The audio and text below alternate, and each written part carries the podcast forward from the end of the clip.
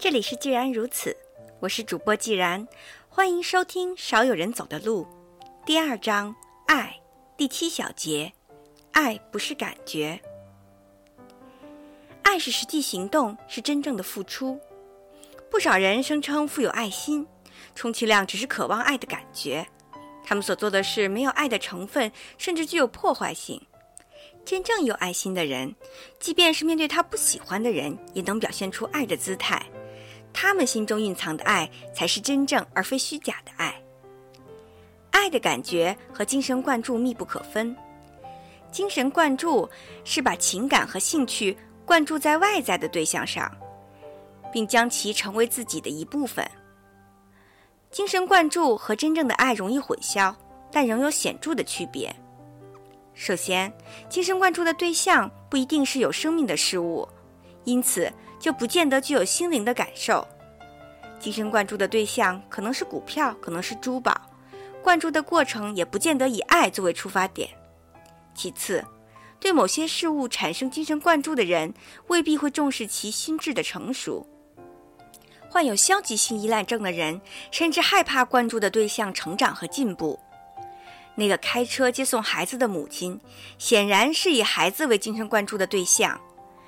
他把个人情感寄托在孩子身上，却不重视其心智的成熟。第三，精神灌注可能与智慧和责任无关。在酒吧里刚刚认识的两个异性，可能在短时间之内相互关注。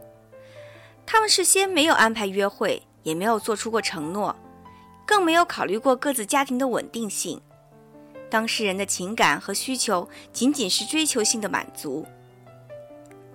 最后一点是，精神灌注随时都可以消失。性接触和性行为之后，双方兴味索然，觉得对方毫无吸引力。换句话说，精神关注生命力极短，不可能长久的维持。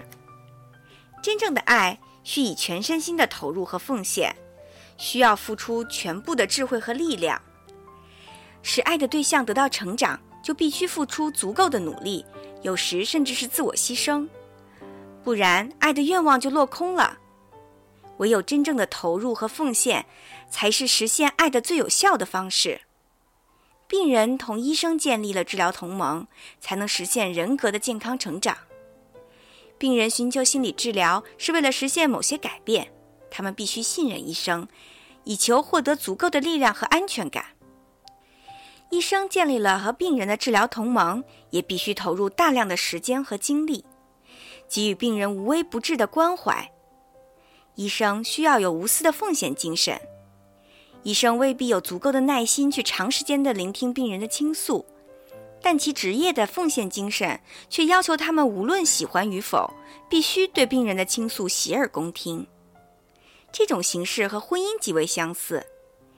健康的婚姻和健康的治疗一样，双方都得做出适当的牺牲，把个人的好恶暂时先放在一边，给予对方更多的关怀和照顾。同样，当伴侣双方的求偶本能结束，最终走出初恋的幻觉时，当双方愿意各自在别处待上一段时间时，他们的爱才开始接受真正的检验，彼此之间才能够发现爱是否真的存在。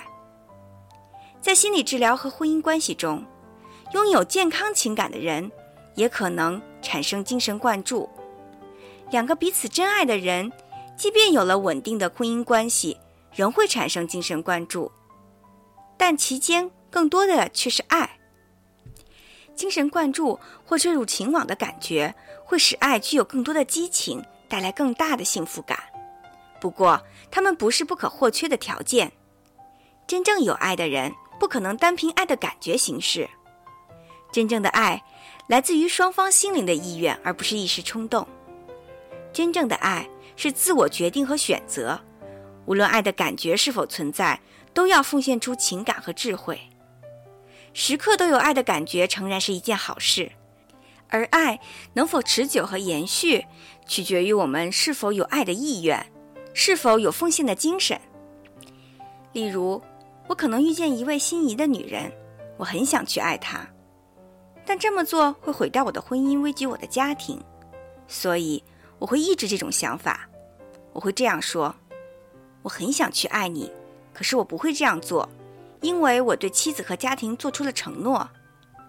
同样，工作日程安排的满满当当，我就不可能随便接收新的病人，因为我对其他的病人做过了承诺，而且我的精力毕竟是有限的。爱的感觉也许是无限的，爱的火花随时都可以在心头燃起，但我们能够付出的爱是有限的，不能随意的选择爱的对象。真正的爱不是忘乎所以，而是深思熟虑，是奉献全身心的重大决定。把真正的爱与爱的感觉混为一谈，只能自欺欺人。一个整天酗酒、不管妻儿的人，可能眼含热泪地对酒吧侍者倾诉：“我爱我的家人。”对子女置之不理的人，也可能以最具有爱心的父母自居。这种虚假的姿态其实不难理解，把爱挂在口头上，或者只用脑海去想象真正的爱，并以此作为爱的证据。这些显然是轻而易举的事情，而通过行动去爱却是相当困难的。真正的爱，其价值在于始终如一的行动，这远远大于转瞬即逝的感觉或者精神灌注。真正的爱，出自于自我的意愿，只能靠实际的行动来证明。爱与非爱的区别，正如善与恶的区别，有着各自客观的既定的标准。爱是行动，不是空想；爱是一种客观的存在，不是头脑主观的意向。今天的课就到这里吧，感谢大家收听，再见。